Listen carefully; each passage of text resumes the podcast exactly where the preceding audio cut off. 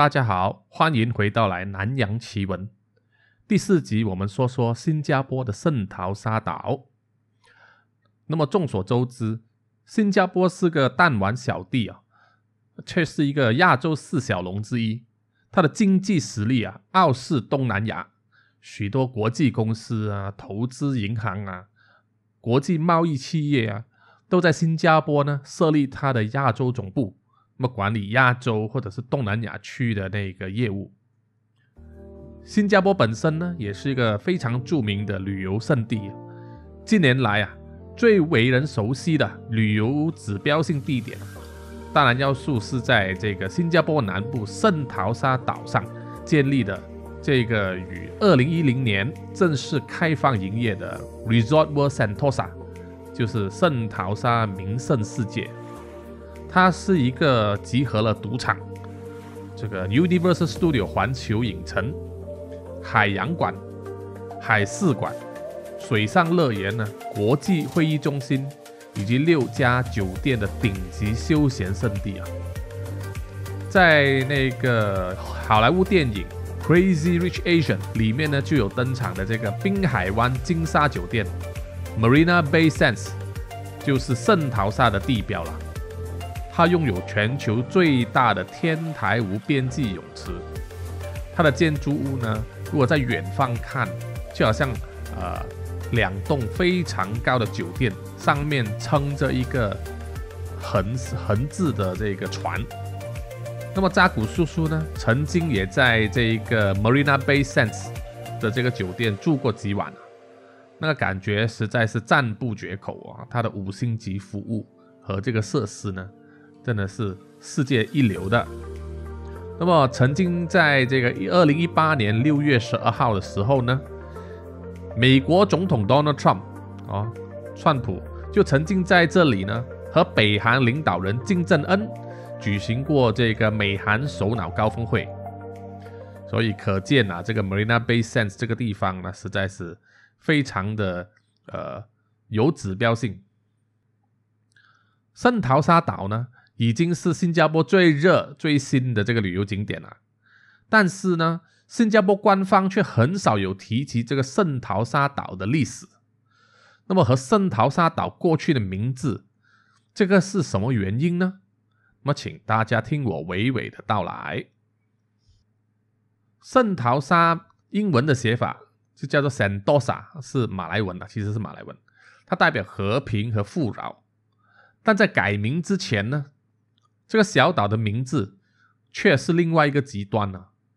它的原名叫做布劳布拉冈马蒂，是一个马来文，意思就是死后之岛。哦，死了之后的岛。在过去呢，这个岛啊，充斥着这个布吉斯海盗，就布吉斯就是布吉斯海盗抢夺杀戮岛民的故事。那么还有就是，一九四二年到一九四五年间，日本皇军占领新加坡的时候啊，在海在这个海滩上将岛民斩首的故事。这个岛上的海盗事迹呢，最早的记录出现在大约十四世纪，一个叫王大元的中国商人呐，他的船呢曾经经过这个新加坡最左端的这个海域。那么发现了一个形状看起来像一个呃龙的獠牙的石头啊，是直立的，看起来一颗一颗的龙的牙齿。那么水手们呢就跟他说，那个石头呢，他们叫做龙牙门，说这一带呢是一个指标啊，这一带常常会出现很多海盗，那么抢夺商船啊，谋财害命啊，非常非常的危险。这些海盗呢，大部分呢都是。这一个呃死后之岛上的这个渔民，还有一些杂工啊，很多这些渔民呢是来自印尼最大的岛屿苏拉威西岛南部的这个五吉斯人啊，因为这个新加坡和印尼的这个苏拉威西岛非常的靠近，所以这些呃住在这个苏拉威西南部的五级斯人呢，我们叫 Bugis，五级斯人就很早期呢。就有啊，乘船有一些会呃移民，或者是是到这个死后之岛这个地方落脚。那么这些五级诗人呢，这些海盗，他们就会等到那个商船啊进入这个新加坡港口之后进行贸易，离开港口踏上征途的时候啊，船上一定是满载货物或者是钱财的时候呢，他们才动手。当海盗动手的时候呢，他们就会趁啊大约数十只甚至数百只小艇啊，用很快的速度去拦截这个商船，然后强制的用绳子登船。他们会这些海盗呢，会使用那个吹剑和刀斧做武器。大家都知道，吹剑就是用一个很小很小的竹筒，里面放一个很好像针一样的这个剑。啊，放在口上吹，这个吹剑你不要看它看起来好像很原始啊，但是它的杀伤力其实非常的大。他们才可以在这个剑上呢涂上这个毒药哦。如果对准那个目标的话，只要用力一吹呢，那个那个剑发出的速度非常的快，可以准确的命中目标。那么如果好运的话呢，这些商船如果借到足够的风力。他们就可以快速的摆脱这个小船逃走。如果没有足够的风力，大船呢是不够这些小船快的哦。小船可以划，所以如果不够这些小船快的话，一旦让小船上的海盗登上这个大船，那么只有战斗一途。那普通的商人怎么可能够这一些和这一些呃海盗斗呢？所以啊，只要遇上这些海盗，大部分只有死路一条。当英国人呢于一八一九年来到新加坡的时候啊，他们也会来到这个死后之岛。这时候啊，这里已经成为海盗的温床和一个无法之地，长达几百年的历史了。那么据说，呃，当新英国人登上这个死亡之岛。啊，去搜捕这些海盗的时候呢，他们发现岛上有埋藏了非常非常多的这个死人的骸骨，可见当时海盗抓了多少这些无辜的人呐！哦，把他们杀掉啊，留下了多少这个尸体啊！英国人将新加坡纳入为殖民地之后呢，就开始在这里建立一个根据规模的海港。那么海盗的横行呢，其实对来往的商船呢非常非常的不利。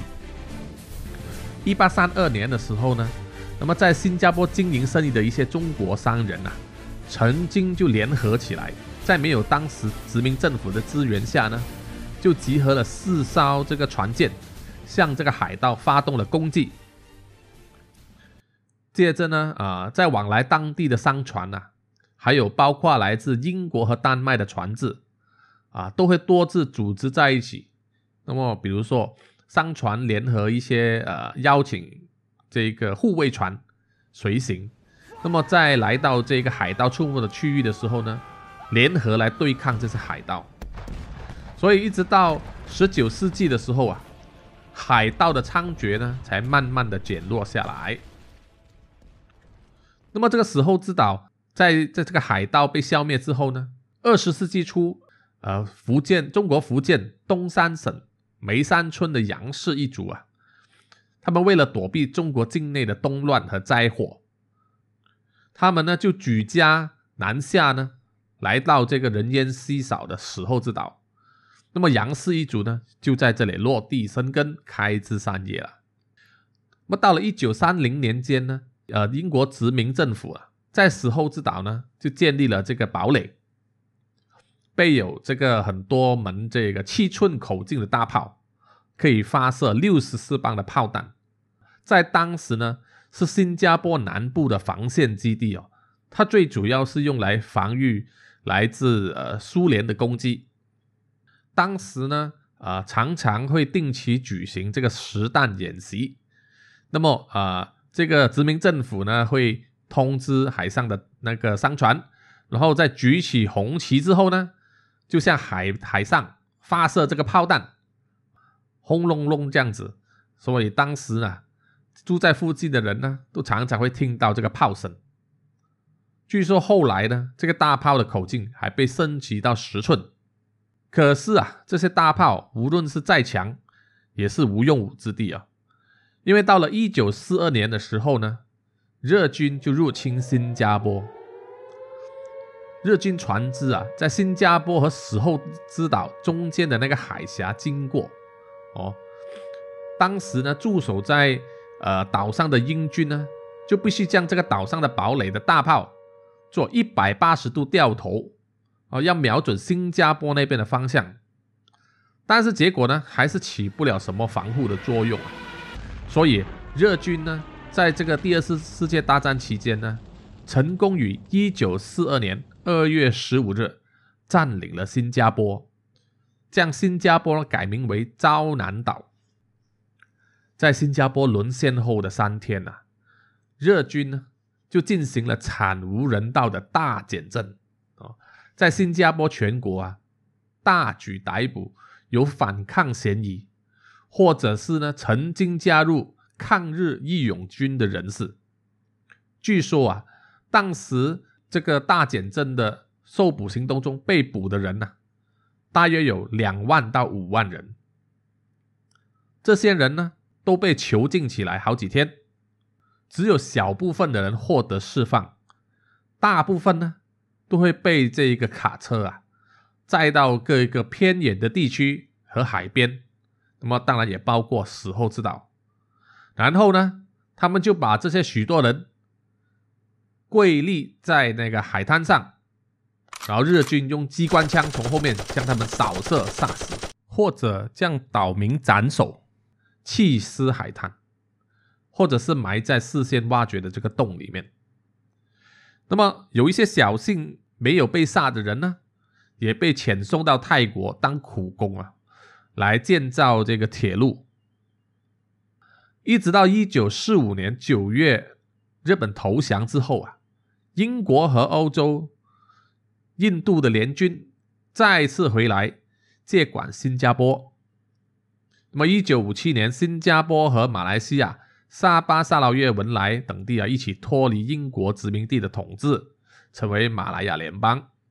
那么，一九六五年的八月九号的时候，新加坡脱离马来西亚联邦，独立成为新加坡共和国，也就是今天的新加坡了。到了一九七五年之后，住在死后之岛上的呃杨氏一族还有其他人。被新加坡政府呢逼迁到新加坡国内的公共公寓，然后呢就把这个死后之岛改名为圣淘沙岛，因为他们要逐步发展啊，成为一个旅游胜地。所以经过好几十年的发展，圣淘沙岛呢就变成啊一个很接近现在的模样。当时是有水族馆啊、游乐园啊这种地方。吸引了很多游客从马来西亚、新加坡还有外国的人来。这一个呢，就是新加坡圣淘沙岛上的故事。